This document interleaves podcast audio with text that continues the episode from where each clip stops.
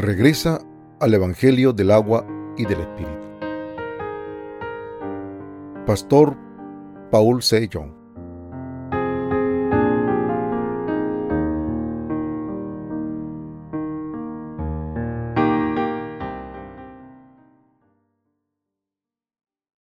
Sermón 1. El significado del Evangelio original del nuevo nacimiento. El significado del Evangelio original del nuevo nacimiento. San Juan capítulo 3 versículo 1 al 6. Y había un hombre de los fariseos que se llamaba Nicodemo, principal entre los judíos. Este vino a Jesús de noche y le dijo, Rabbi, sabemos que has venido de Dios como maestro porque nadie puede hacer estas señales que tú haces si no está Dios con él. Respondió Jesús y le dijo, De cierto, de cierto te digo, que el que no naciere de nuevo no puede ver el reino de Dios.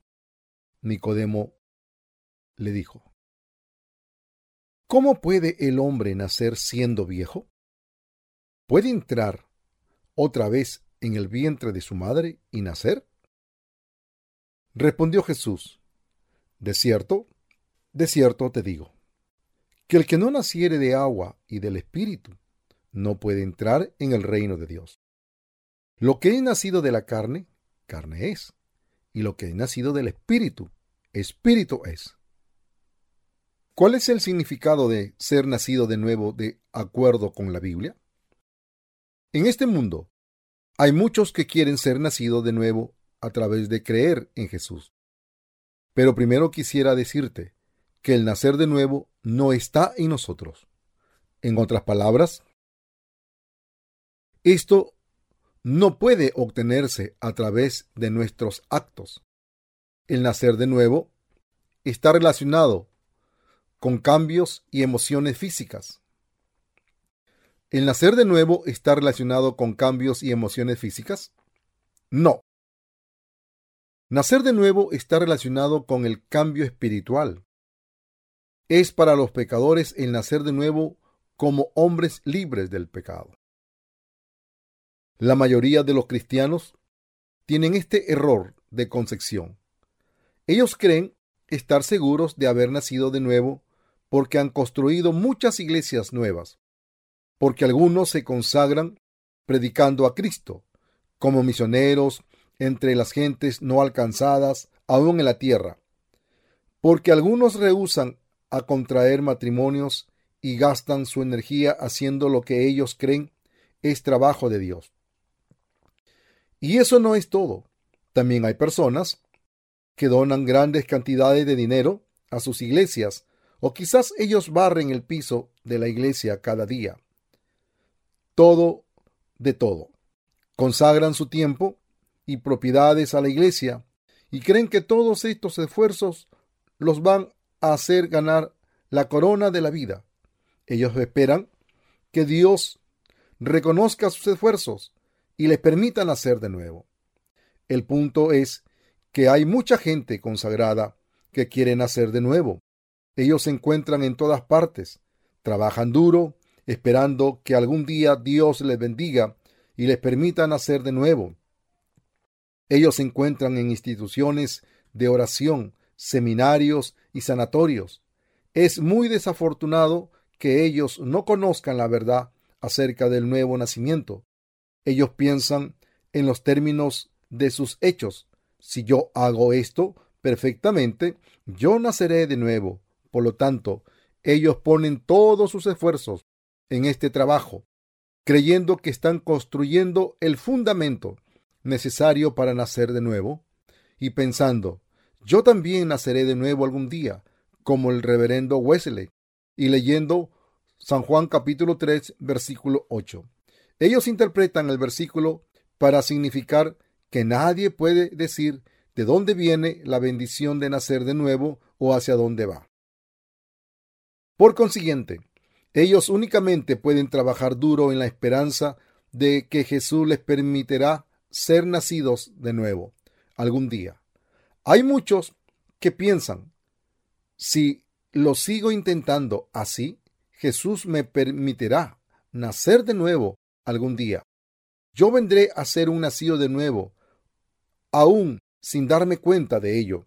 Alguna mañana yo simplemente despertaré nacido de nuevo y sabiendo que mi destino es el cielo. Oh, qué infructuosa es su esperanza y su fe.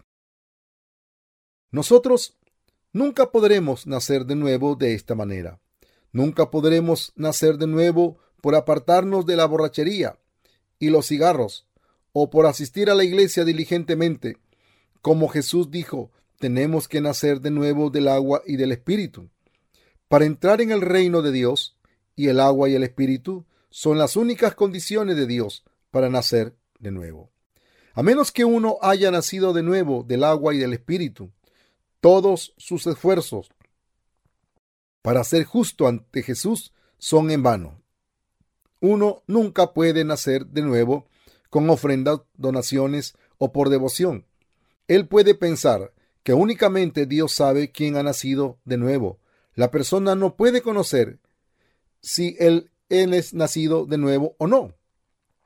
Podría ser un consuelo para él pensar de esta manera, pero el ser nacido de nuevo no puede esconderse debajo de la mesa.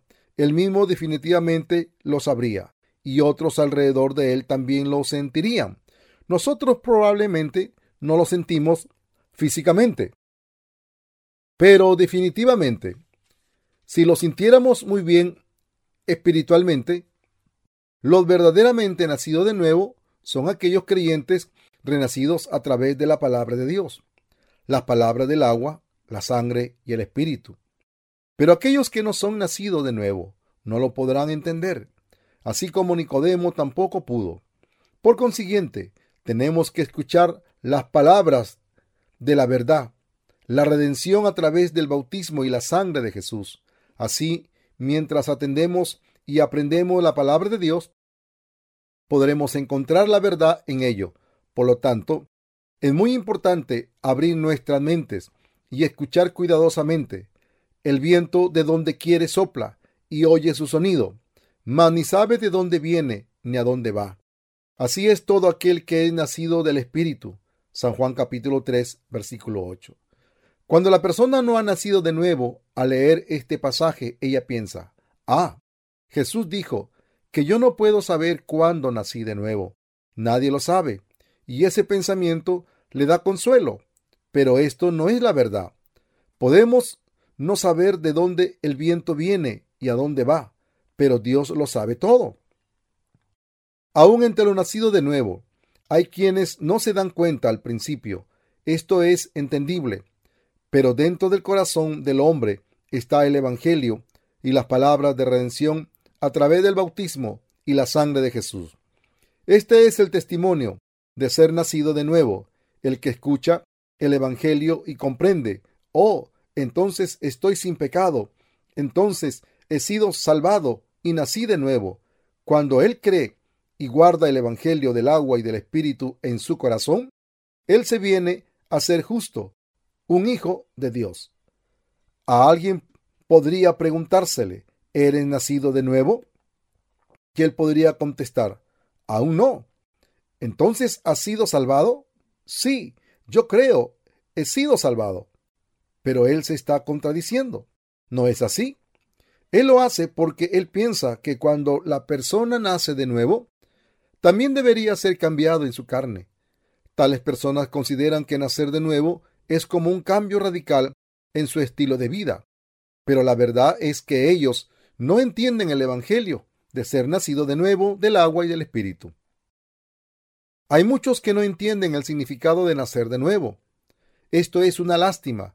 Sucede no solo en los hombres comunes, sino en la mayoría de los líderes de las iglesias que operan bajo esta ilusión. El corazón de aquellos que hemos nacido de nuevo se lamenta por esa gente, cuando sentimos de esta manera, ¿cuánto mucho más dolor causa esto a Jesús, nuestro Dios en el cielo? Permítanos todos nacer de nuevo creyendo en el Evangelio del nuevo nacimiento del bautismo de Jesús y su sangre en la cruz.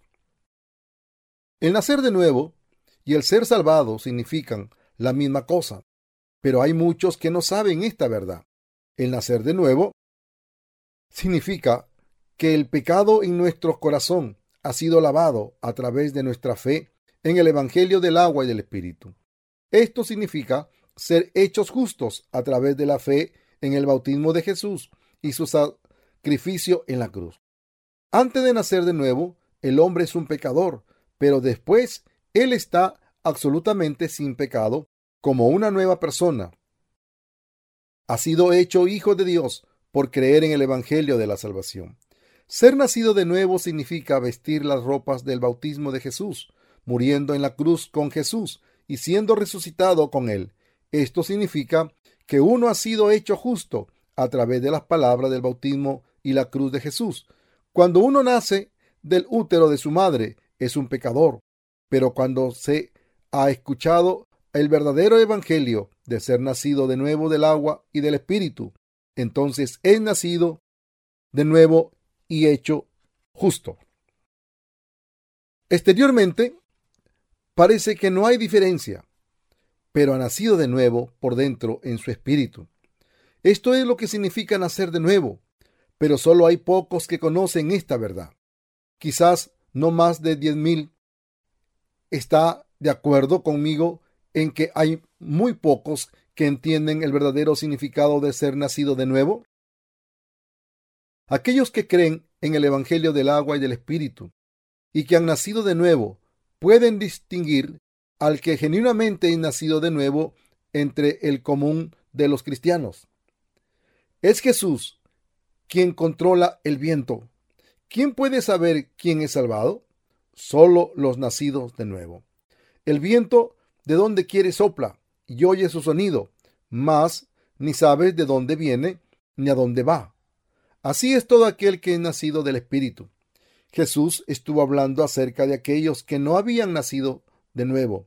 El nacido de nuevo sabe acerca de quién es nacido de nuevo, y lo nacido de nuevo también lo saben por sí mismo. Pero aquellos que no son nacidos de nuevo, no saben cómo un hombre puede nacer de nuevo, así como ellos no saben de dónde viene el viento y hacia dónde va. ¿Eres tú capaz de entender esto? ¿Quién mueve el viento? Dios lo hace. ¿Quién creó el viento? Dios lo hizo en el cielo. ¿Quién controla el clima en la tierra? ¿Encausa el viento y el agua? ¿Y quién puso aliento de vida en todas las cosas vivientes? En otras palabras, ¿quién creó la vida en este mundo y la hizo crecer? No fue nadie más que Jesucristo y Jesucristo es Dios. Cuando no conocemos las palabras, el Evangelio del agua y la sangre y el Espíritu, no podemos nacer de nuevo y tampoco podemos enseñar a otros espiritualmente. Jesús nos dijo que a menos que uno sea nacido del agua y del Espíritu, no puede nacer de nuevo. Nosotros debemos creer en el Evangelio del agua y del Espíritu. El poderoso Evangelio que nos hace nacer de nuevo, el Espíritu, entra y mora en las mentes de aquellos que creen en el Evangelio del agua y del Espíritu. Jesucristo fue bautizado para quitar los pecados de la humanidad y derrotó su sangre y derramó su sangre en la cruz para pagar por estos pecados, Él instauró la salvación del nuevo nacimiento en los corazones de la humanidad. Cuando creemos en este Evangelio, el Espíritu entra en nuestras almas. Esta es la salvación de ser nacido de nuevo. Cuando creemos en el lavado de todos los pecados a través del bautismo de Jesús y su sangre, somos verdaderamente nacidos de nuevo. En Génesis capítulo 1, versículo 2, está escrito, y la tierra estaba desordenada y vacía, y las tinieblas estaban sobre la faz del abismo, y el Espíritu de Dios se movía sobre la faz de las aguas. Está escrito que el Espíritu de Dios se estaba moviendo sobre la faz de las aguas. El Espíritu de Dios se movía fuera de la superficie de la tierra. Esto significa que el Espíritu no puede entrar en el corazón de los pecadores. El corazón de quien no ha nacido de nuevo está en caos, está lleno de oscuridad del pecado. Por lo tanto, el Espíritu de Dios no es capaz de morar en ese corazón. Dios envió la luz de su evangelio para iluminar la tierra del pecador. Dios dijo, hagamos la luz, y hubo luz. Entonces, solo, solo entonces el Espíritu de Dios pudo morar en los corazones de los hombres. Por consiguiente, en los corazones de los nacidos de nuevo, aquellos que creen en el Evangelio del agua y del Espíritu, mora el Espíritu de Dios. Este es el significado de su nuevo nacimiento. Ellos son nacidos de nuevo en sus corazones, porque ellos escucharon las palabras de la salvación del agua y del Espíritu, y ellos creyeron en esto. ¿Cómo puede el hombre nacer de nuevo? Jesús se lo explicó a Nicodemo, el fariseo, diciendo, El que no naciere del agua y del Espíritu, no puede entrar en el reino de Dios.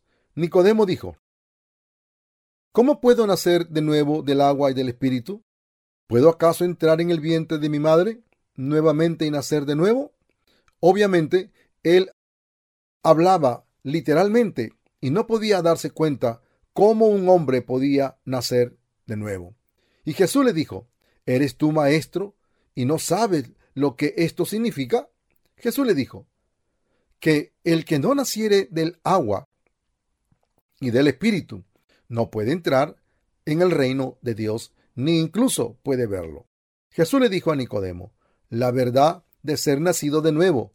Es verdad, hay mucha gente que cree en Jesús sin haber nacido de nuevo. La mayoría de los cristianos, como Nicodemo, no han nacido de nuevo realmente.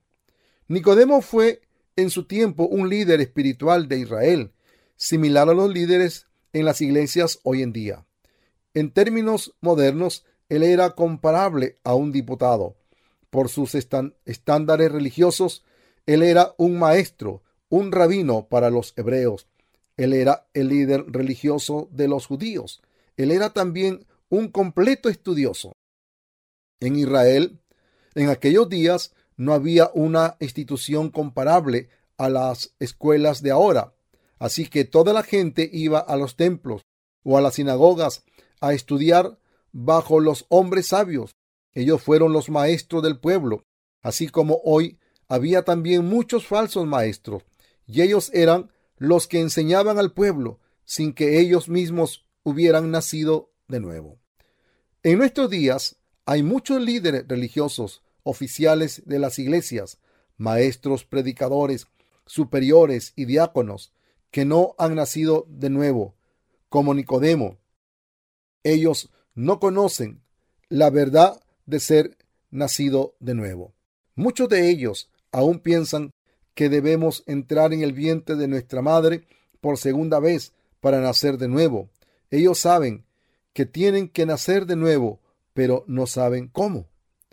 Y debido a su ignorancia, al igual que un hombre ciego tocando a un elefante para verlo con sus manos, su instrucción está basada en sus sentimientos y experiencias personales. Ellos predican los valores mundanos en la iglesia y debido a esto impiden a mucha gente fiel el nacer de nuevo. Nacer de nuevo nada tiene que ver con nuestras buenas obras. Somos nacidos de nuevo a través de nuestra creencia en las palabras del agua, la sangre y el espíritu que Dios nos dio. Es el Evangelio de Dios el que nos transforma de ser pecadores a ser justos. Jesús dijo estas palabras, si os he dicho cosas terrenales y no creéis, ¿cómo creeréis si os dijere las celestiales? Y de hecho, la gente no creyó cuando Jesús les dijo la verdad acerca de que la expiación de nuestros pecados fue completada a través de su bautismo. ¿Por qué no le creyeron? Ellos no creyeron que su redención haya sido hecha posible a través del bautismo de Jesús y de su muerte en la cruz. Esto es lo que él quiso decir cuando dijo que la gente no le creía. Si él les hablara acerca de las cosas celestiales para limpiarnos de todos nuestros pecados. Jesús fue bautizado por Juan el Bautista y murió en la cruz y resucitó de la muerte para allanar el camino a los pecadores para nacer de nuevo. por lo que Jesús le explicó a Nicodemo, citando el Antiguo Testamento. Nadie subió al cielo, sino el que descendió del cielo, el Hijo del Hombre que está en el cielo. Y como Moisés levantó la serpiente en el desierto, así es necesario que el Hijo del Hombre sea levantado, para que todo aquel que en él cree no se pierda, mas tenga vida eterna. San Juan capítulo 3, versículo 13 al 15. Así como Moisés levantó la serpiente en el desierto, el Hijo del Hombre debe ser levantado para que todo aquel que crea en él tenga vida eterna.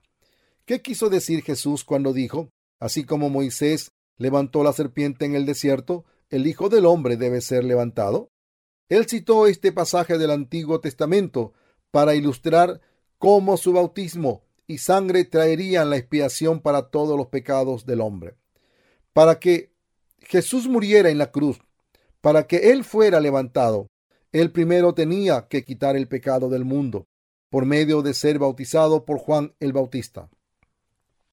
Debido a que Jesús no tenía pecado, Él no podía ser crucificado en la cruz, así que para ser crucificado, Él tenía que ser bautizado por Juan el Bautista y tomar todos los pecados de los hombres sobre él mismo. Únicamente tomando nuestros pecados y pagando por ellos con su sangre, podía él salvar a todos los pecadores de la condenación. Jesús nos dio la salvación de ser nacido de nuevo de agua y del Espíritu. Por lo tanto, aquellos que creen en Jesús como su Salvador deben vestir las ropas de su bautismo, morir con él y nacer de nuevo con él. Más tarde Nicodemo vino a entender esto. Como la serpiente fue levantada. ¿Por qué Jesús fue crucificado? Porque Él quitó todos los pecados a través de su bautismo. ¿Conoce la historia de cómo Moisés levantó la serpiente de bronce en el desierto? La historia está escrita en Números capítulo 21. Esta dice que las almas de los israelitas se vieron muy desalentadas después del éxodo de Egipto, causando con esto que hablaran en contra de Dios y de Moisés. Como resultado, el Señor les envió serpientes ardientes entre el pueblo que entraron en sus tiendas y les mordían y mataban. Después de ser picados, sus cuerpos se hinchaban y muchos morían. Cuando la gente empezó a morir, Moisés, su líder, oró a Dios. Señor, por favor, sálvanos. Dios le dijo que hiciera una serpiente ardiente de bronce y que la pusiera en un asta. Y él dijo, que cualquiera que la mirara podría vivir. Moisés lo hizo conforme le fue dicho, y proclamó las palabras de Dios al pueblo. Cualquiera que creyera estas palabras y mirara a la serpiente de bronce era sanado. De la misma manera, tenemos que ser sanados de la mordedura venenosa del diablo. El pueblo de Israel escuchó a Moisés y miró la serpiente de bronce en el asta, y así ellos fueron sanados. La revelación de la serpiente en el asta era que la condenación de todo el pecado de los hombres había sido puesto sobre Jesucristo a través de su bautismo y muerte en la cruz. Él los tomó sobre sí mismo y pagó el castigo por los pecados de todos los pecadores del mundo. Así Él terminó con todo castigo por nuestros pecados. Jesucristo vino a este mundo para salvar a todos los hombres que fueron destinados a morir por el veneno de la serpiente, por las tentaciones de Satanás, a pagar por todos nuestros pecados. Él tuvo que ser bautizado y morir en la cruz antes de ser resucitado para salvar a todos aquellos que creyeran en Él.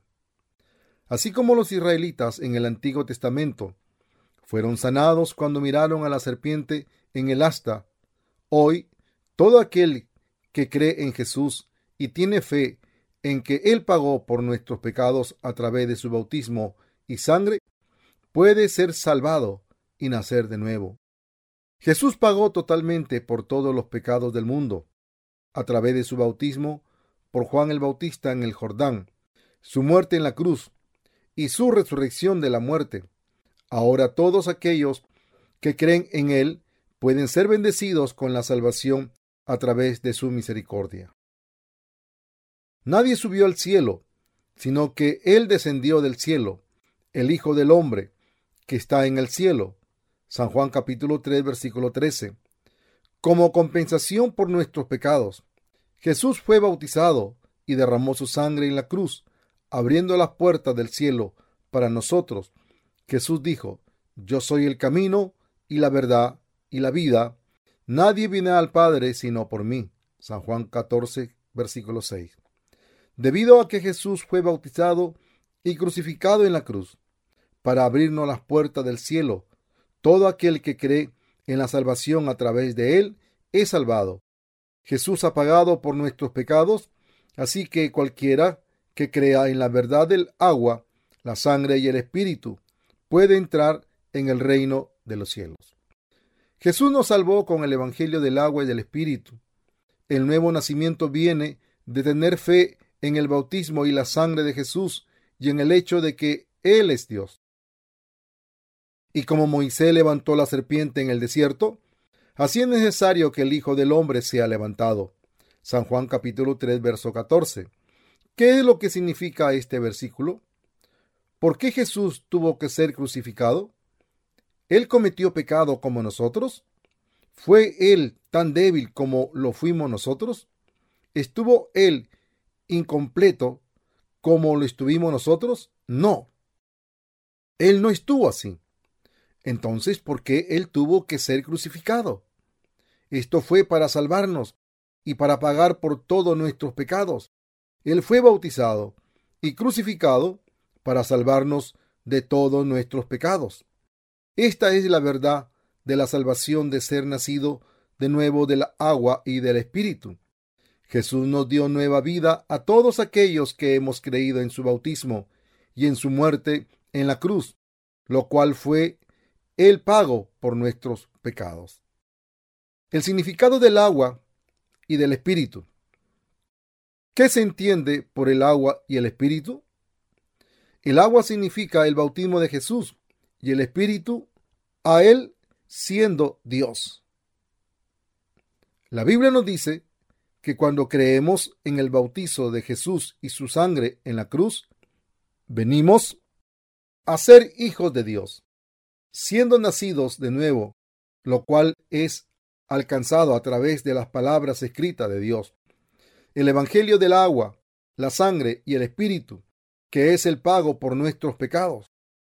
De acuerdo con la Biblia, el agua significa el bautismo de Jesús.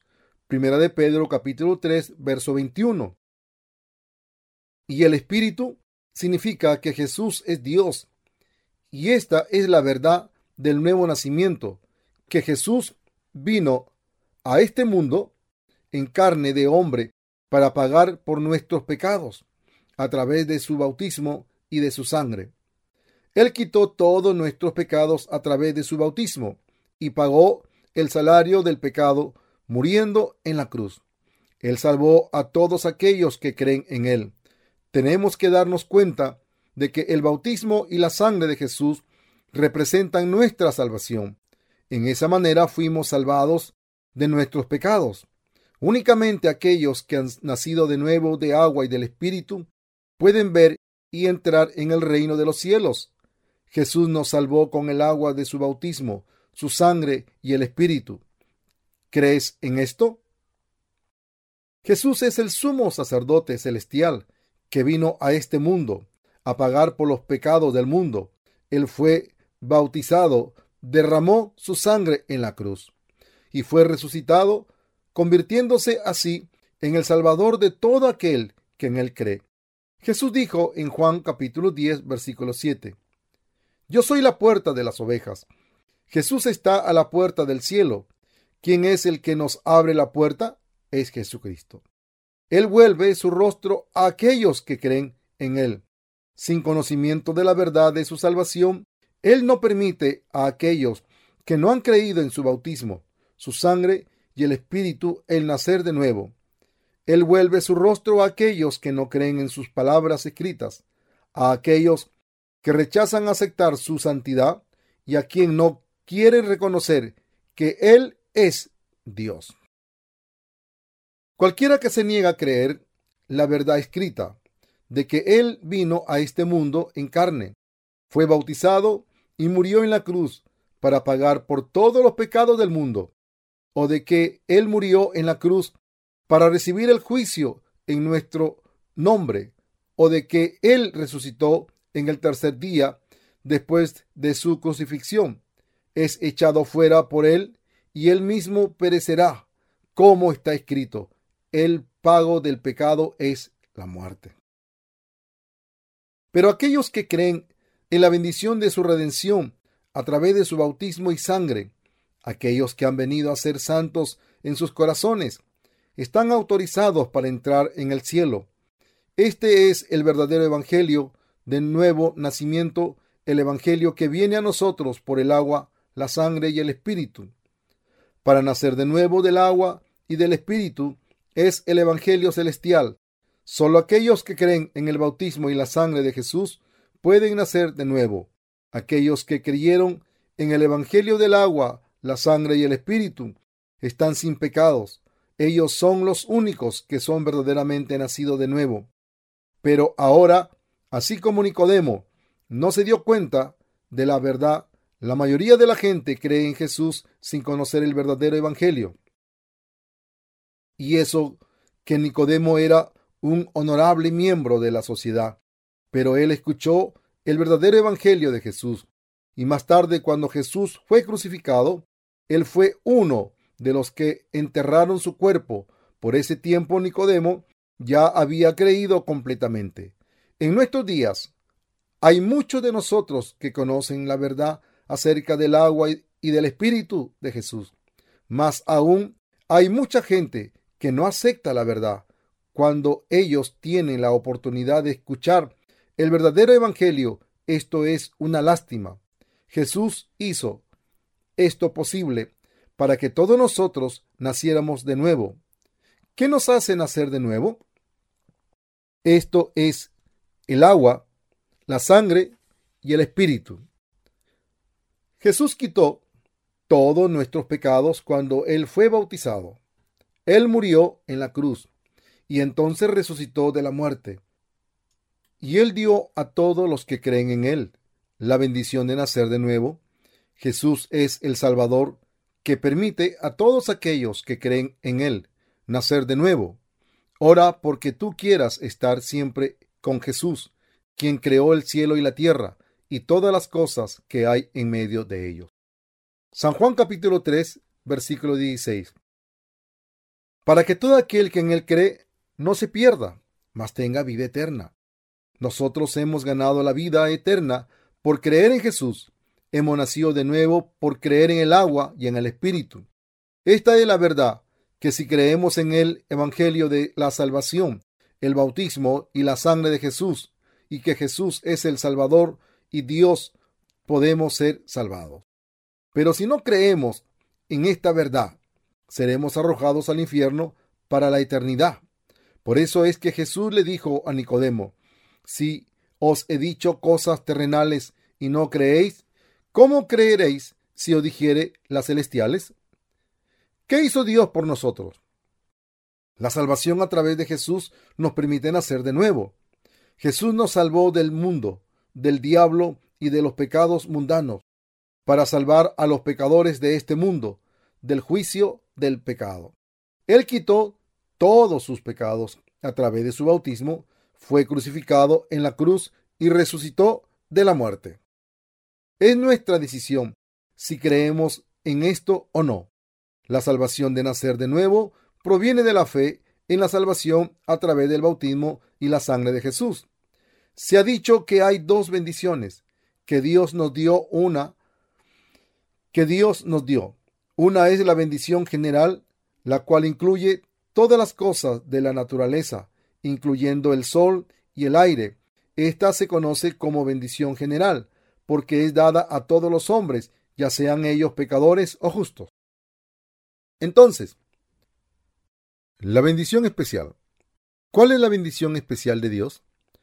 Que Él nos hizo nacer de nuevo a través de su bautismo, crucifixión y resurrección. Está escrito en Juan capítulo 3, versículo 16. Porque de tal manera amó Dios al mundo, que ha dado a su Hijo unigénito, para que todo aquel que en él cree no se pierda, mas tenga vida eterna.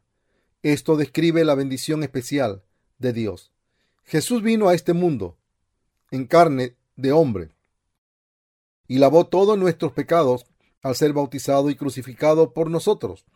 Esta es la bendición especial de Dios, la verdad que hemos sido salvados de todos nuestros pecados.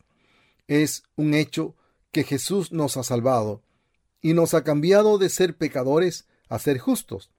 Tú puedes tener la bendición especial de Dios simplemente creyendo en su verdad. ¿Tú lo crees? Toda tu fe puede ser vana si te resistes a esta bendición especial de Dios. No importa qué tan fielmente has vivido a lo largo de toda tu vida. Yo predico todo el tiempo y nunca he olvidado predicar que creer en el bautismo de Jesús y en su cruz es la única manera de nacer de nuevo. Cualquier libro de la Biblia revela que la bendición de nacer de nuevo a través de Jesús es la bendición especial de Dios, de la que hemos estado hablando. No hay nada que ilustre mejor la bendición de Dios que la salvación de los pecadores a través del bautismo de Jesús y su crucifixión. El bautismo de Jesús y su crucifixión son bendiciones especiales de Dios. Los falsos predicadores, en sus palabras, no tienen nada que decir acerca de esto. Estos falsos predicadores aparecen vestidos como ángeles de luz, armados con la moralidad de la cristiandad y de la humanidad. Sí, esto es verdad. Los milagros que ellos hacen, la sanidad de enfermedades, son todas cosas del diablo, si es que ellos no tienen nada que hacer con la bendición especial de Dios. Esta es la bendición especial de Dios que nos dio a los pecadores el Evangelio de la expiación con su bendición especial.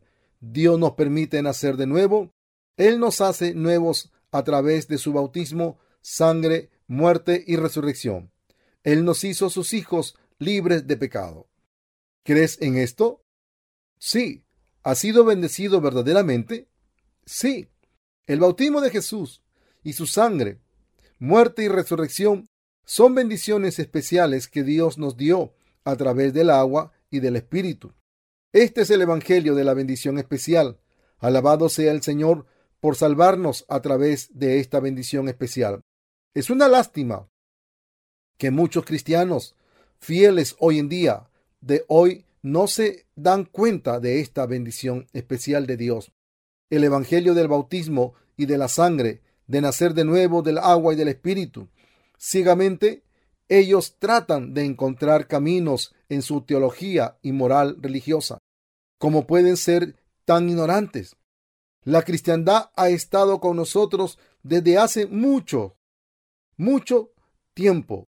Ha estado cerca de 500 años desde la Reforma, pero todavía hay muchas personas en Corea y en el resto del mundo que ignoran acerca de la verdad de la bendición especial de Dios. Pero espero y creo que Él les permita conocer la verdad ahora porque estamos en la era que está cercana al fin de este mundo.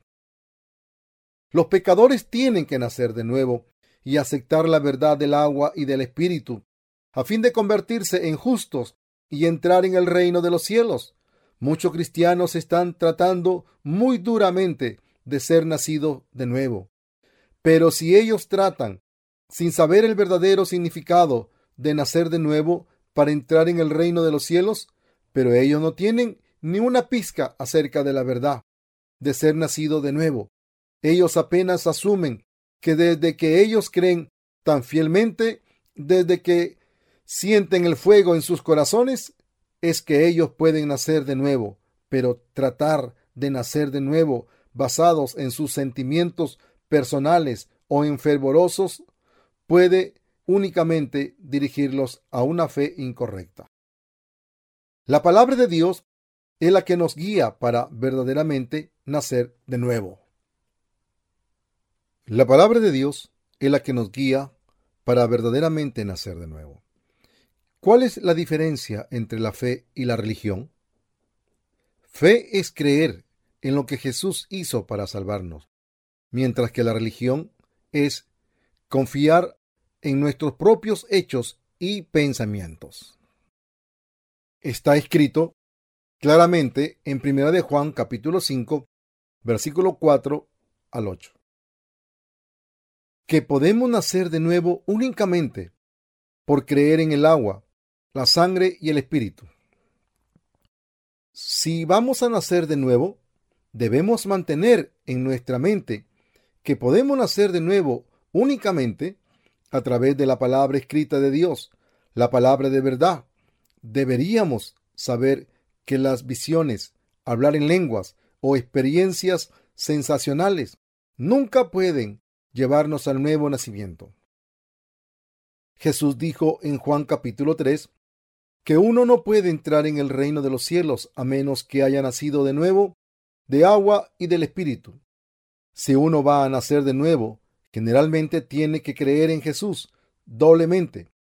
Primero, uno tiende a creer en Jesús de la manera religiosa, reconociendo sus pecados a través de la ley de Dios.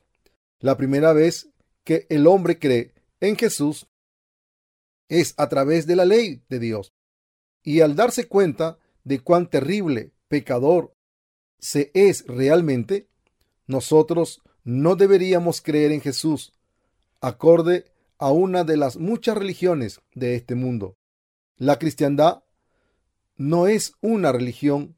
La única manera de ganar la vida eterna es a través de la fe. Cualquiera que cree en Jesús como religión terminará vacío. Él será dejado con un corazón lleno de pecado, caos y vacío. ¿No es esto verdad? ¿Tú no querrías terminar como un hipócrita, así como los fariseos en la Biblia? Cada uno quiere llegar a ser un cristiano nacido de nuevo, pero cuando uno cree en el cristianismo como una religión, termina siendo un hipócrita, con el corazón lleno de pecado. Debemos llegar a conocer la verdad del nuevo nacimiento. Cualquiera que cree en el cristianismo como una religión sin ser nacido de nuevo es seguro que terminará confundido y vacío en su corazón. Si uno cree en Jesús, pero no ha nacido de nuevo, su fe es incorrecta. Por consiguiente, termina engañado tratando duramente de parecer santo ante todo el mundo, pero fallando miserablemente. Así que, tanto como tú creas en el cristianismo como una religión, tú serás siempre un pecador hipócrita y vivirás tus días lamentándote por tus pecados. Si quieres ser librado de tus pecados, tienes que creer en la verdad escrita, el Evangelio del agua y el Espíritu. Averiguando el, secreto de la redención a través del bautismo de Jesús. ¿Qué nos hace nacer de nuevo? El bautismo de Jesús, su muerte en la cruz y su resurrección. La Biblia nos dice que cualquiera puede nacer de nuevo a través de la palabra de Dios, la cual nunca cambia. Ahora veamos las palabras del apóstol Pedro en Primera de Pedro, capítulo 3, verso 21. El bautismo que corresponde a esto ahora nos salva. En la Biblia está registrado que el bautismo de Jesús es el que ahora nos salva. Todos los que creen en Jesús deberían de saberlo, no acerca de nuestro propio bautismo, sino del bautismo de Jesús. El bautismo de Jesús nos da a los pecadores nueva vida. Créelo, y tú nacerás de nuevo y ganarás la bendición de la salvación. Entendiendo que la salvación se gana a través de la creencia en el bautismo de Jesús, nosotros podemos salvarnos, podemos venir a ser justos y podemos ganar la vida eterna. En otros términos, cuando nosotros creemos en la verdad de la salvación a través de las palabras de Dios, nuestros pecados serán limpiados para siempre. Nacer de nuevo es nacer por segunda vez. La mayoría de nosotros normalmente empieza creyendo en Jesús como una religión y entonces nosotros llegamos a ser nacidos de nuevo o a través de la fe cuando nosotros comprendemos la verdad el nombre de Jesús el nombre de Jesús quiere decir porque él salvará a su pueblo de sus pecados Mateo capítulo 1 verso 21 cuando nosotros creemos en Jesús y sabemos exactamente lo que Él ha hecho por toda la humanidad, nosotros somos liberados de nuestros pecados y nacemos de nuevo como nuevas personas. Al principio nosotros creemos en Jesús como una religión. Entonces es cuando nosotros oímos y creemos en el Evangelio del bautismo de Jesús y su sangre, nosotros nacemos de nuevo. ¿Cuál es la verdad que nos hace nacer de nuevo? Primero, es el bautismo de Jesús, después la sangre que Él vertió en la cruz y finalmente su resurrección de la muerte. Ser nacido de nuevo significa creer en Jesús como nuestro Dios, nuestro Salvador. Veamos cómo las personas del Antiguo Testamento nacieron de nuevo. El pago por el pecado en el Antiguo Testamento se hacía imponiendo las manos y con la ofrenda de sangre. ¿Cuál es el Evangelio del nuevo nacimiento en el Antiguo Testamento? Primero, permítenos leer lo que Levíticos capítulo 1 dice sobre nacer de nuevo. En Levíticos capítulo 1, del versículo 1 al 5, llamó Jehová a Moisés y habló con él desde el tabernáculo de reunión, diciendo, Habla a los hijos de Israel y diles, Cuando alguno de entre vosotros ofrece ofrenda a Jehová, de ganado vacuno u ovejuno, haréis vuestra ofrenda. Si su ofrenda fuere holocausto vacuno, macho sin defecto lo ofrecerá de su voluntad. Lo ofrecerá a la puerta del tabernáculo de reunión, delante de Jehová, y pondrá su mano sobre la cabeza del holocausto, y será aceptado para expiación suya. Entonces degollará el becerro en la presencia de Jehová, y los sacerdotes, hijos de Aarón, ofrecerán la sangre y la rociarán alrededor sobre el altar, el cual está a la puerta del tabernáculo de reunión. Dios nos dice en Levítico cómo los israelitas pudieron unirse con Dios a través del sistema de sacrificatorio. Es la verdad que nosotros debemos saber y entender. Por consiguiente, permítenos repasar estas palabras. Dios llamó a Moisés y habló con él desde el tabernáculo de reunión. Fue acerca de la expiación de los pecados de los israelitas. Cuando las personas de Israel cometieron pecados de desobediencia de la ley de Dios. Ellos pudieron espiar sus pecados ofreciendo ganado sin mancha a Dios. Y estos animales sacrificatorios tenían que ser aquellos especificados por Dios y tenían que estar sin mancha.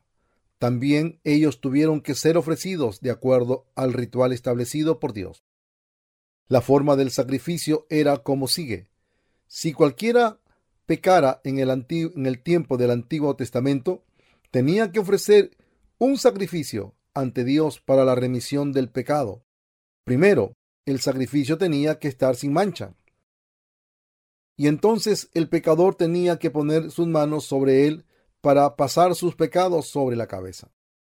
Después de que era degollado, su sangre tenía que ser puesta en los cuernos del altar y el resto de él se vertía en la tierra.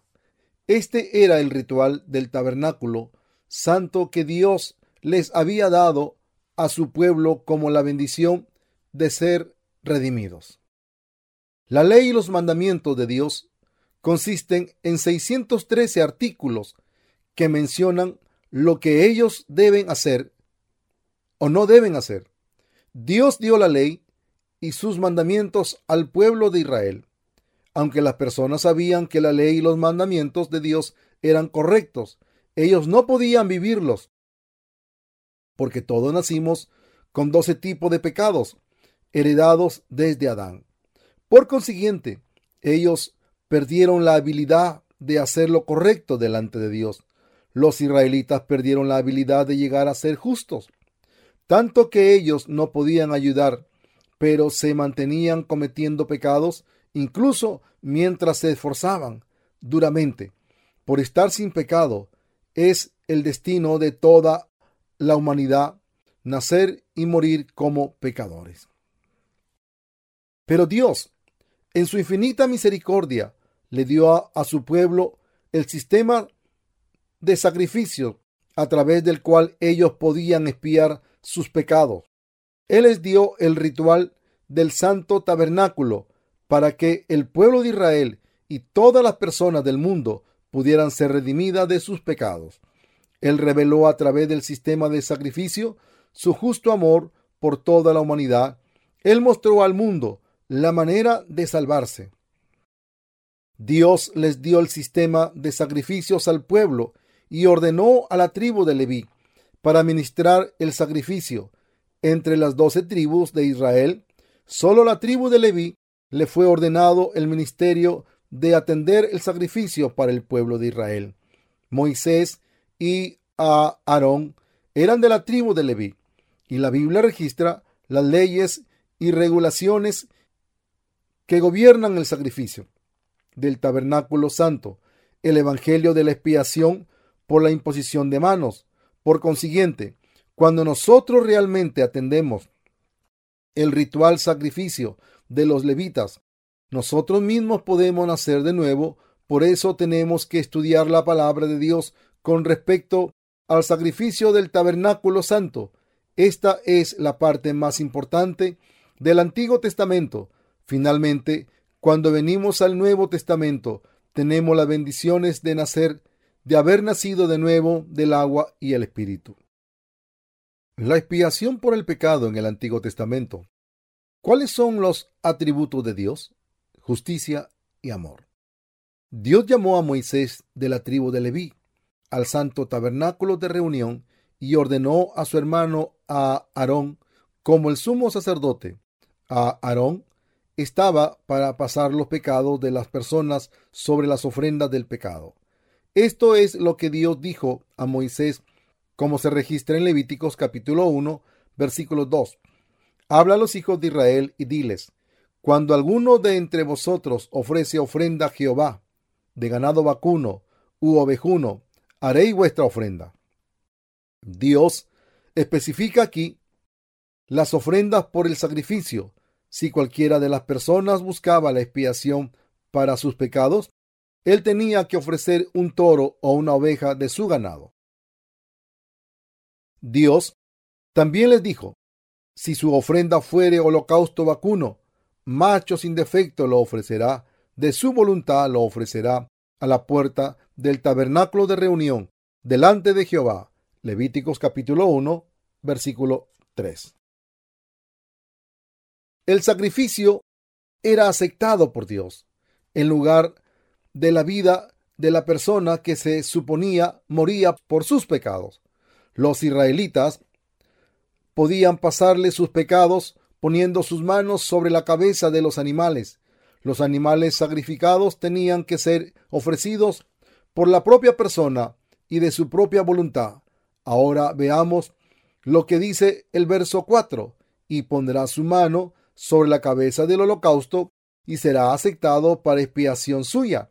Así la ofrenda sería aceptada por Dios.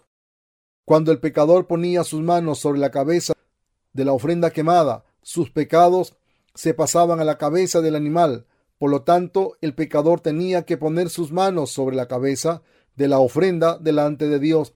Así entonces, él la aceptaría y concedía la expiación de sus pecados. Y él la mataba y los sacerdotes ponían la sangre en los cuernos del altar y esparcía el resto en la tierra antes del altar, a fin de pagar por sus pecados y ser libre de ellos uno tenía que ofrecer el sacrificio según las leyes establecidas por Dios. Está escrito en Levíticos capítulo 1, versículo 5. Entonces degollará el becerro en la presencia de Jehová, y los sacerdotes hijos de Aarón ofrecerán la sangre y la rociarán alrededor sobre el altar, el cual está a la puerta del tabernáculo de reunión. Dentro del tabernáculo, por la puerta, estaba el altar de ofrendas quemadas con cuernos en las cuatro esquinas. Está escrito en Levíticos capítulo 1, versículo 5. Entonces degollará el becerro en la presencia de Jehová, y los sacerdotes hijos de Aarón ofrecerán la sangre y la, y la rociarán alrededor sobre el altar, el cual está a la puerta del tabernáculo de reunión. Dentro del tabernáculo, por la puerta, estaba el altar de ofrendas quemadas, con cuernos en las cuatro esquinas. Después de poner sus manos en la cabeza de la ofrenda quemada, para pasar sus pecados. El pecador tenía que matar al animal sacrificado y el sacerdote rociar la sangre en los cuernos. Los cuernos del altar se refieren al juicio por los pecados. Así poniéndolo, la sangre en los cuernos significaba que el animal había vertido su sangre para pagar por los pecados en beneficio del pecador. Cuando Dios veía la sangre en los cuernos del altar, él espiaba los pecados del pecador. ¿Por qué la ofrenda por el pecado tenía que sangrar? Porque la paga del pecado es muerte. Romanos 6:23. Y porque la vida de la carne está en la sangre. Por consiguiente está escrito en Hebreos, sin derramamiento de sangre no hay remisión. Hebreos capítulo 9, verso 22. Así el derramamiento de sangre de la ofrenda por el pecado cumplía la ley de Dios, que dice que el pago del pecado es la muerte. Para tener todos los derechos, la sangre ofrecida debía venir del pecador, por lo que la ofrenda de pecado sangraba en su lugar para la expiación. El sacerdote tenía entonces la sangre en los cuernos del altar para significar que pagó por el pecado. Si leemos Apocalipsis capítulo 20, versículo 11 al 15, en el Nuevo Testamento podemos ver que los cuernos significan el libro del juicio. Por consiguiente, el poner sangre en los cuernos es poner sangre en el libro del juicio. Es testificar que el juicio por los pecados se cumplió por la imposición de las manos y la sangre de la ofrenda del pecado. Los pecados se registran en dos lugares. Todos los pecados de la humanidad se graban ante Dios en dos lugares. Uno es en las lápidas de los corazones y el otro es en el libro del juicio abierto delante de Dios. Está escrito en Jeremías 17.1. El pecado de Judá escrito está con cincel de hierro y con punta de diamante. Esculpido está en la tabla de su corazón y en los cuernos de sus altares. En Levíticos capítulo 17, versículo 11 dice, porque la vida de la carne en la sangre está. La sangre es la vida de la, de la carne y nuestros pecados solo pueden pagarse con esta sangre. Por consiguiente, la sangre fue puesta en los cuernos del altar según la ley, casi todas las cosas se purgan con sangre. Y sin el derramamiento de sangre no hay remisión. Hebreos capítulo 9, verso 22. Y desollará el, el holocausto y lo dividirá en sus piezas. Y los hijos del sacerdote Aarón pondrán fuego sobre el altar y lo compondrán la leña sobre el fuego para los sacerdotes hijos de Aarón acomodarán las piezas, la cabeza y la grosura de los intestinos sobre la leña que está sobre el fuego que habrá encima del altar, y lavará con agua los intestinos y las piernas, y el sacerdote hará arder todo sobre el altar. Holocausto es ofrenda encendida de olor grato para Jehová. Levíticos capítulo 1, versículos 6 al 9. Entonces los sacerdotes cortaban la ofrenda quemada en pedazos y los ponían en el fuego del altar. Este ritual significaba que cuando los que cuando las personas pecaban ante Dios, ellos tenían que morir de esta manera y sangrar y ser arrojados al fuego del infierno. Pero el juicio se llevaba a cabo a través de la ofrenda del pecado para que las personas pudieran espiar sus pecados. El sacrificio de ofrendas quemadas era el ritual del juicio de la justa ley de Dios. Dios incorporó ambas sus leyes. Dios incorporó ambas leyes, la ley de la justicia y la ley del amor, en el ritual de expiación por toda la humanidad. Porque Dios es justo, Él tenía que juzgar y sentenciarlos a muerte. Pero, ¿por qué Él también amó a su pueblo?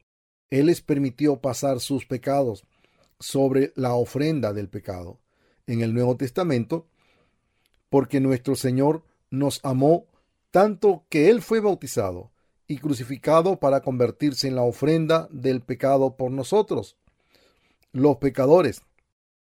El bautismo de Jesús y su muerte en la cruz cubrió todos los pecados del mundo. La expiación por el pecado, diario en el Antiguo Testamento. ¿Quién simboliza la ofrenda sin mancha por el pecado del Viejo Testamento?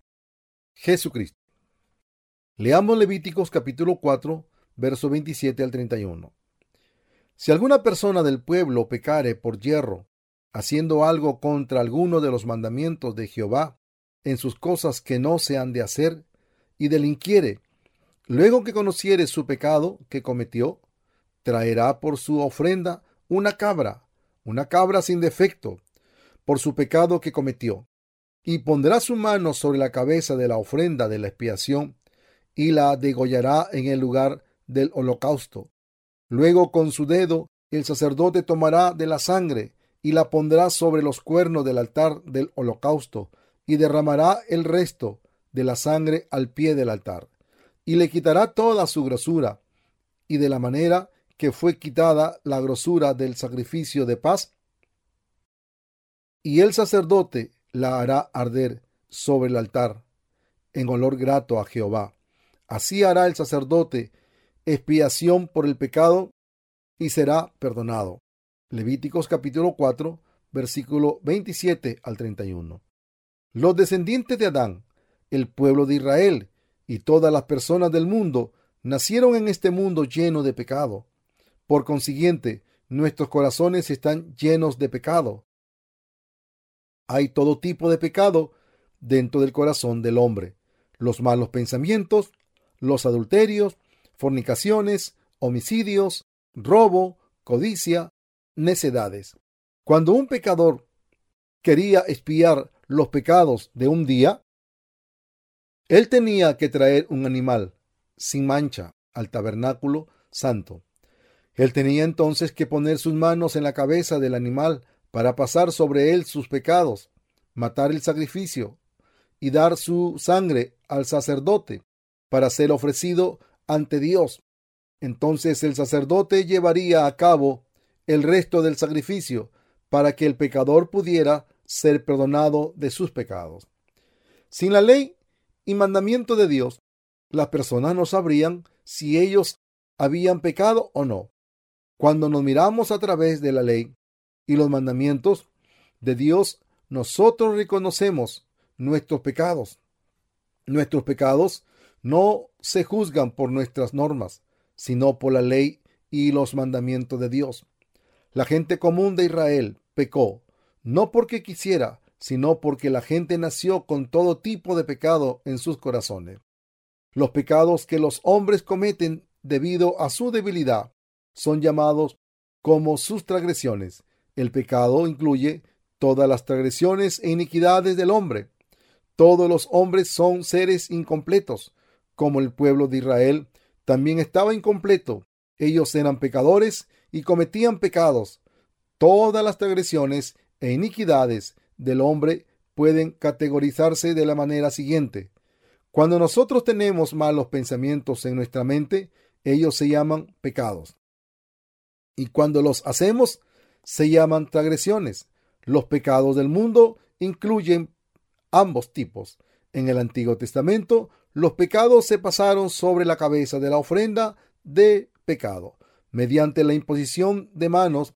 Después el pecador quedaba sin pecado y por consiguiente no tenía ninguna necesidad de morir por sus pecados.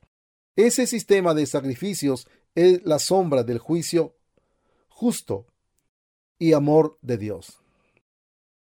Debido a que Dios nos creó en la tierra, en el principio nosotros éramos meramente polvo y no más y nada más, poniendo la sangre en los cuernos del altar y vertiendo el resto a la base del altar. Significaba que los israelitas habían pagado por sus pecados y habían borrado todos los pecados de las lápidas de sus corazones. El sacerdote quemará el sacerdote quemará la grasa en el altar como un aroma agradable para el Señor. La sangre en la Biblia significa el Espíritu Santo, por consiguiente, para espiar nuestros pecados. Tenemos que hacerlo de la manera que Dios ordenó. Nosotros también tenemos que tomar en nuestros corazones la expiación de nuestros pecados de la manera que Dios ha juzgado apropiadamente. Dios le dijo al pueblo de Israel que las ofrendas del pecado debían ser un cordero, cabra o ternero. Las ofrendas del pecado del Antiguo Testamento eran especialmente escogidas. El ternero es un animal limpio. La razón por la que las ofrendas del pecado tenían que ser sin mancha era que ellos estaban revelando a Jesucristo, que sería concebido por el Espíritu Santo para convertirse en la ofrenda de pecado por toda la humanidad. Las personas del Antiguo Testamento pasaron sus pecados, poniendo sus manos en la cabeza de la ofrenda del pecado, sin mancha. Los sacerdotes administraban el sacrificio para pagar por sus pecados. Así era como las personas de Israel hacían expiación por sus pecados. El ritual del día de la expiación. ¿Por qué el pueblo de Israel necesitaba ofrecer el sacrificio en el día de la expiación? porque ellos continuaron pecando hasta la muerte. Las ofrendas diarias no podían santificarlos delante de Dios. Pero como ellos tenían que hacer un sacrificio cada vez que cometían pecado, era imposible proporcionar todos los sacrificios que necesitaron para expiar sus pecados. Así que, gradualmente, ellos se hicieron negligentes. Parecía una tarea interminable expiar sus pecados todos los días, y ellos llegaron a sentir que todos juntos podían anular este ritual. No. No importa cuán duro lo intentamos, nosotros nunca podemos ofrecer el suficiente sacrificio por todos nuestros pecados. Por consiguiente, la verdadera compensación por nuestros pecados tiene que ser dada a través de nuestra creencia de corazón en la ley de la salvación que Dios preparó para nosotros. Debido a nuestra debilidad, no importa cuán duro intentemos vivir en la ley de Dios, nosotros solo nos damos más cuenta de cuán completos y débiles somos. Por lo tanto, Dios le dijo al pueblo de Israel una forma de expiación. Por lo tanto, Dios le dio al pueblo de Israel una forma de expiación por los pecados de todo el año en una sola vez. Levíticos capítulo 16, verso 17 al 22. Está escrito en Levíticos, y esto tendréis por estatuto perpetuo. En el mes séptimo, a los diez días del mes, afligiréis vuestras almas, y ninguna obra haréis, ni el natural, ni el extranjero que mora entre vosotros. Porque en este día se hará expiación por vosotros, y seréis limpios de todos vuestros pecados delante de Jehová.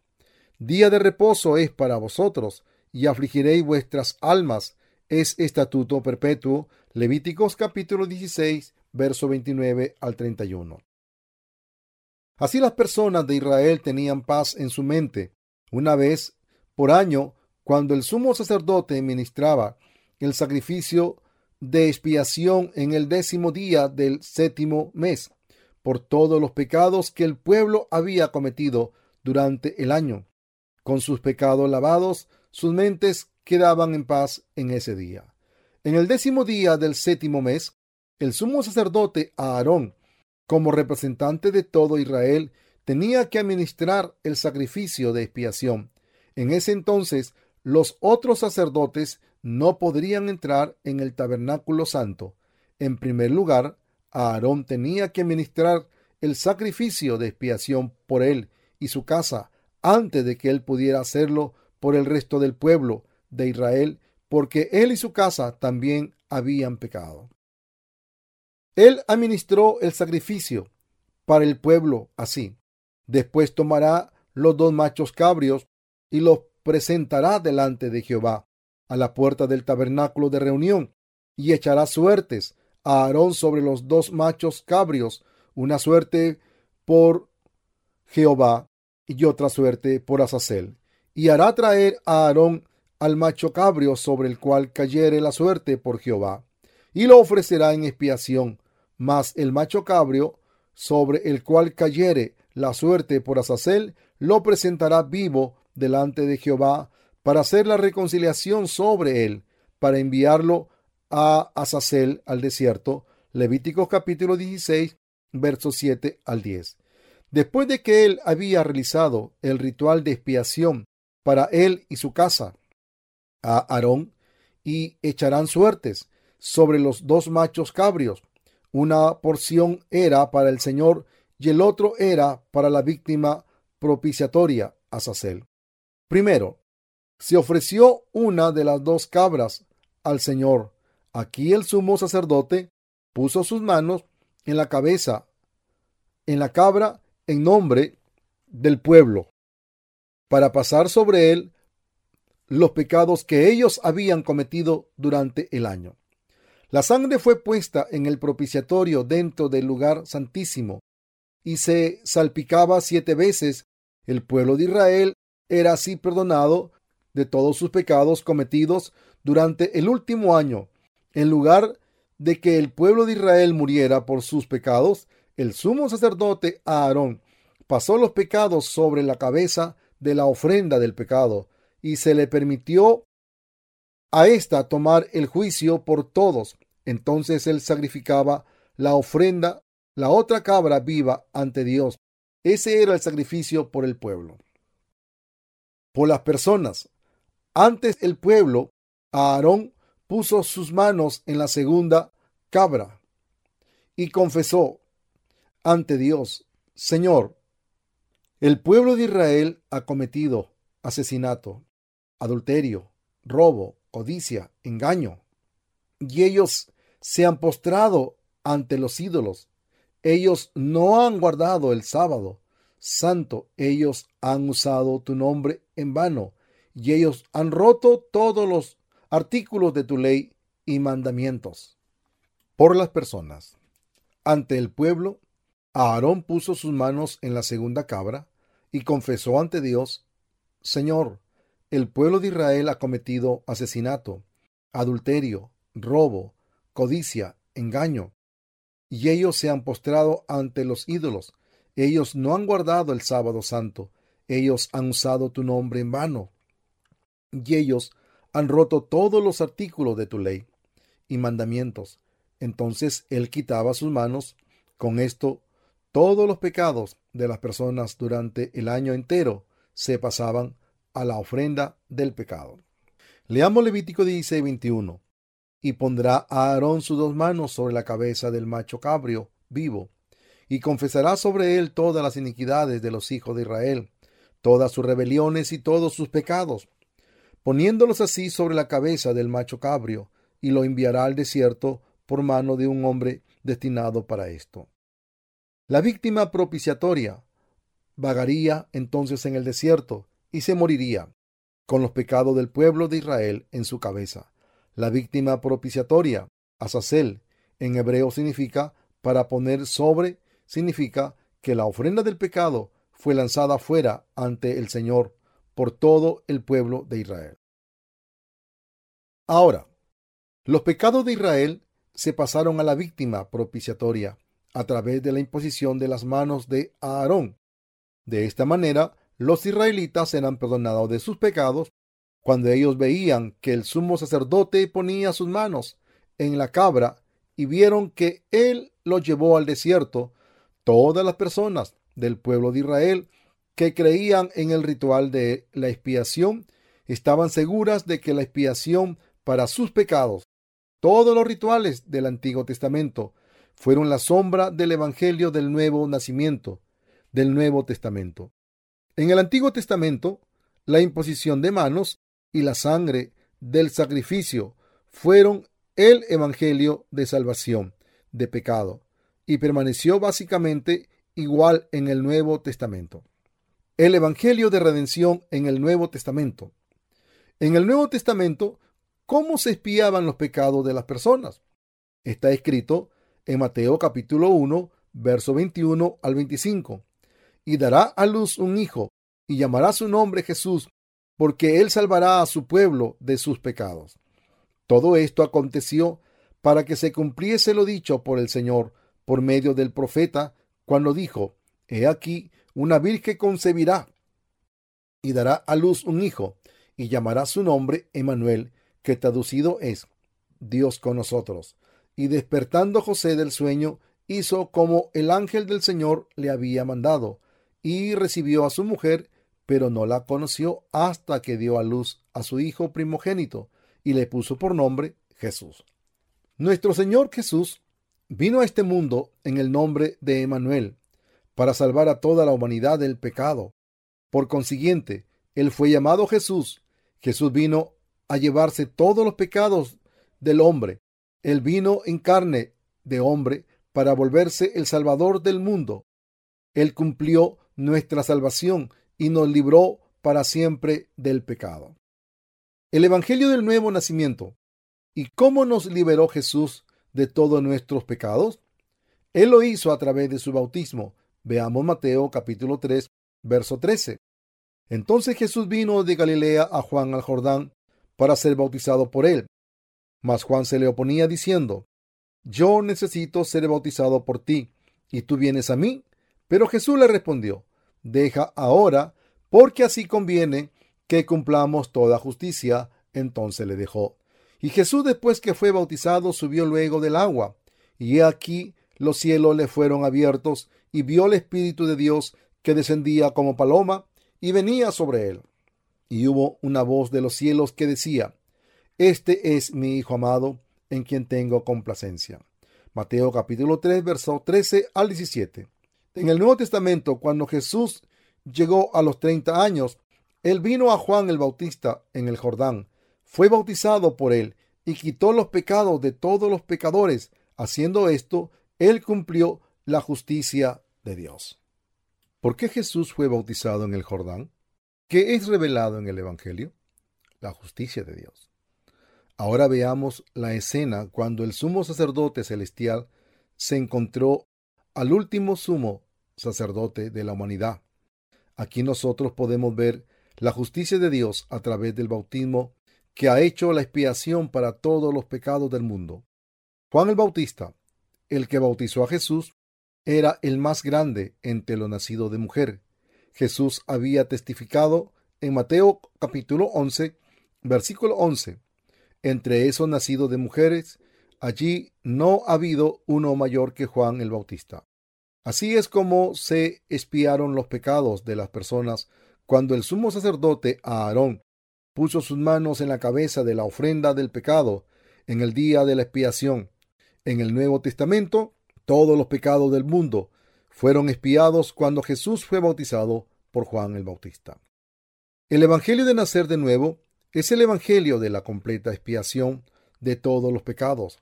Por consiguiente, el Evangelio de redención a través del bautismo de Jesús era el Evangelio que Dios puso para el cumplimiento de su justicia, que salvó a todas las personas del mundo. Jesús fue bautizado de la manera más apropiada para expiar todos los pecados del mundo. ¿Qué significa cumpliendo toda justicia? Significa que Dios lavó todos los pecados del mundo de la manera más apropiada. Jesús fue bautizado para lavar todos los pecados de la humanidad, porque en el Evangelio la justicia de Dios se revela por fe y para fe. Romanos capítulo 1, verso 17. Se mostró la justicia de Dios en su redención al enviar a su propio Hijo Jesús a este mundo para lavar todos los pecados a través de su bautismo por Juan el Bautista y su muerte en la cruz. En el Nuevo Testamento se expresó la justicia de Dios a través del bautismo de Jesús y su sangre. Nosotros nos hicimos justos porque Jesús cargó con todos los pecados de la humanidad. Hace casi dos milenios en el Jordán, cuando nosotros aceptamos la salvación de Dios en nuestros corazones, la justicia de Dios se cumple de verdad. Pero Jesús le respondió, Deja ahora porque así conviene que cumplamos toda justicia. Entonces le dejó. Y Jesús después que fue bautizado, subió luego del agua, y aquí los cielos le fueron abiertos, y vio al Espíritu de Dios que descendía como paloma y venía sobre él. Y hubo una voz de los cielos que decía, Este es mi Hijo amado, en quien tengo complacencia. Mateo capítulo 3, del verso 15 al 17. Este pasaje revela que Dios mismo testificó el hecho que en el bautismo de su Hijo se cumplió toda justicia de la salvación. Él estaba diciéndonos, Jesús que fue bautizado por Juan el Bautista ahora es de verdad mi Hijo. Dios testificó que su Hijo fue bautizado para la expiación de toda la humanidad. Él hizo esto para que el santo trabajo de su Hijo Jesús no fuera en vano. Jesús es el Hijo de Dios y también el Salvador de los pecadores del mundo. ¿En quién tengo complacencia? dijo Dios. Es la verdad que Jesús obedeció la voluntad del Padre y se llevó todos los pecados de la humanidad a través de su bautismo. La palabra bautismo significa ser lavado, pasar a ser enterrado, porque todos nuestros pecados se pasaron a Jesús cuando Él fue bautizado. Todo lo que nosotros tenemos que hacer es creer en el Evangelio para ser salvados de todos los pecados del mundo. El cumplimiento de todas las profecías de salvación en el Antiguo Testamento fueron cumplidas a través del bautismo de Jesús en el Nuevo Testamento. Por consiguiente, las profecías en el Antiguo Testamento finalmente se han cumplido en el Nuevo Testamento, así como el pueblo de Israel espió sus pecados una vez al año en el Antiguo Testamento. Los pecados de las personas se pasaron a Jesús y fueron espiados para siempre en el Nuevo Testamento. Levíticos capítulo 16, verso 29. Es el mismo tipo de Mateo capítulo 3, versículo 15. Jesús fue bautizado para asumir todos los pecados del mundo. Gracias a su bautismo, todos los que creen en su perdón eterno del pecado se salvan. Todos sus pecados se borraron de las lápidas de sus corazones. Si usted no conoce y cree en su corazón la verdad del bautismo de Jesús y su muerte en la cruz, usted nunca podrá limpiarse de sus pecados. No importa cuán piadosa sea la vida que usted viva. Solo a través del bautismo de Jesús, la palabra de Dios se cumple y se borran nuestros pecados. La verdadera salvación se logra a través de la redención de todos nuestros pecados en otros términos, a través del bautismo de Jesús. Ahora, ¿qué hará usted? ¿Aceptará esta salvación en su corazón o no lo hará? Esta no es palabra de hombre, sino del propio Dios. Jesús murió en la cruz porque Él se había llevado todos los pecados a través de su bautismo. ¿Usted no está de acuerdo que la crucifixión de Jesús es el resultado de su bautismo?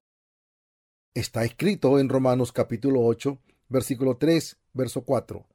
Porque lo que era imposible para la ley, por cuanto era débil por la carne, Dios, enviando a su Hijo en semejanza de carne de pecado, y a causa del pecado, condenó al pecado en la carne, para que la justicia de la ley se cumpliese en nosotros, que no andamos conforme a la carne, sino conforme al Espíritu.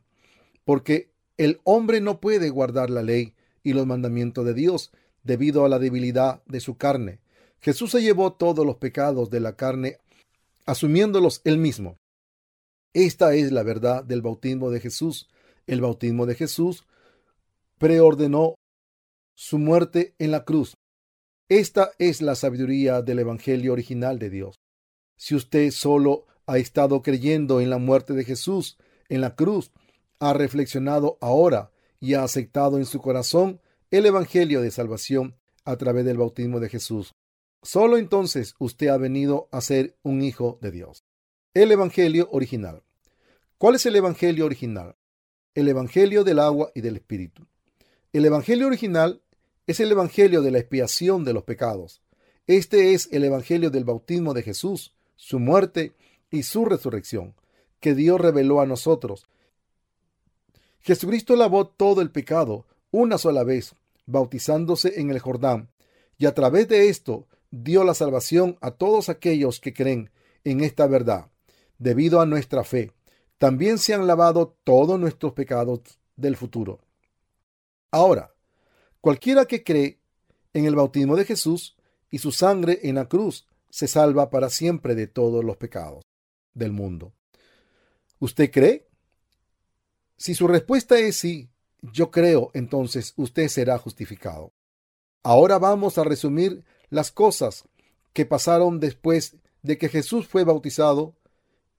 En San Juan capítulo 1, verso 29 está escrito, He aquí el Cordero de Dios que quita el pecado del mundo. Juan el Bautista testificó que ese Jesús era el Cordero de Dios que quita el pecado del mundo. Juan el Bautista había pasado a Jesús todos los pecados del mundo cuando él lo bautizó en el Jordán.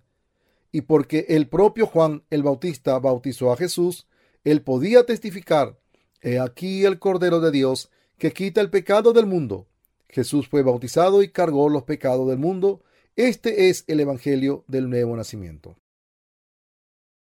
He aquí el Cordero de Dios que quita el pecado del mundo.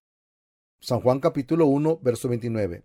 Jesús se llevó todos los pecados del mundo a través de su bautismo. Los pecados que usted cometió antes de su nacimiento hasta su décimo cumpleaños están incluidos en los pecados del mundo. ¿Usted cree que esos pecados fueron pasados a Jesús? Sí, lo creo. ¿Y qué de sus transgresiones de la edad de 11 a 20 años? ¿Usted cree que esos pecados también fueron pasados a Jesús? Sí, lo creo. ¿Los pecados que usted cometerá en el futuro entran en los pecados del mundo? Sí. Adán, cuatro mil años antes de Cristo. Abraham, dos mil años antes de Cristo. El bautismo de Jesús, treinta años después de Cristo. El presente, dos mil años después de Cristo. El fin del mundo, incógnito. He aquí el Cordero de Dios, que quita el pecado del mundo. San Juan capítulo 1, verso 29. Jesús se llevó todos los pecados del mundo a través de su bautismo. Los pecados que usted cometió desde su nacimiento hasta su décimo cumpleaños están incluidos en los pecados del mundo. ¿Usted cree que esos pecados fueron pasados a Jesús? Sí, lo creo. ¿Y qué de sus transgresiones de la edad de 11 a 20 años? ¿Usted cree que esos pecados también fueron pasados a Jesús? Sí, lo creo. ¿Los pecados que usted cometerá en el futuro entran en los pecados del mundo? Sí, esos también están incluidos. Entonces, ¿esos fueron pasados a Jesús? Sí. ¿Usted realmente cree que todos sus pecados se han pasado a Jesús? Sí, lo creo. ¿Usted cree que todos los pecados del mundo fueron ya pasados sobre Jesús a través de su bautismo? Sí, lo creo. ¿Usted quiere ser salvado de los pecados del mundo?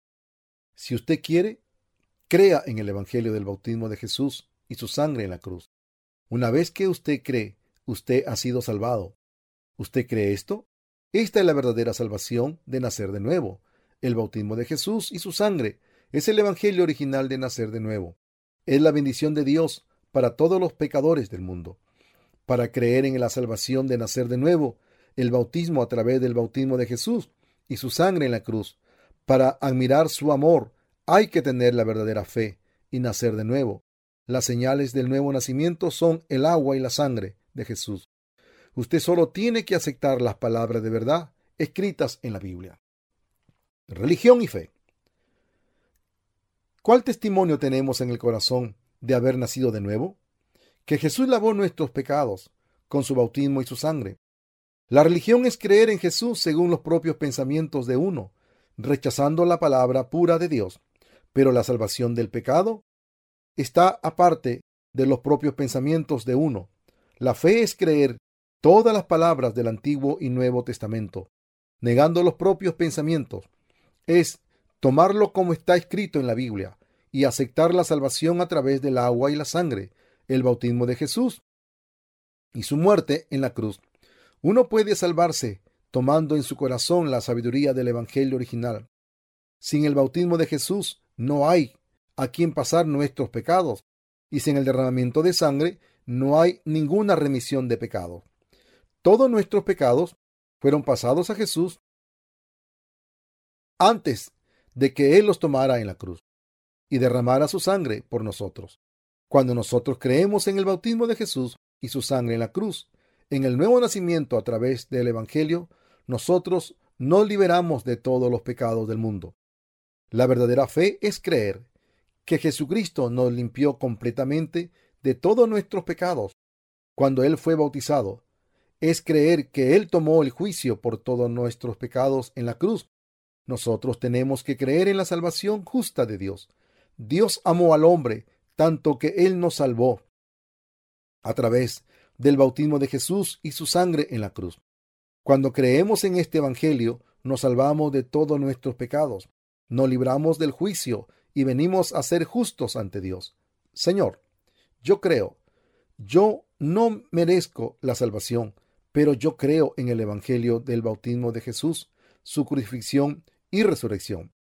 Nosotros solo tenemos que agradecer al Señor la bendición del Evangelio de nacer de nuevo, creer en el Evangelio original del nuevo nacimiento es la verdadera fe. La verdad de nacer de nuevo es, así que la fe es por el oír y el oír por la palabra de Dios. Romanos capítulo 10, verso 17. Y conoceréis la verdad, y la verdad os hará libres.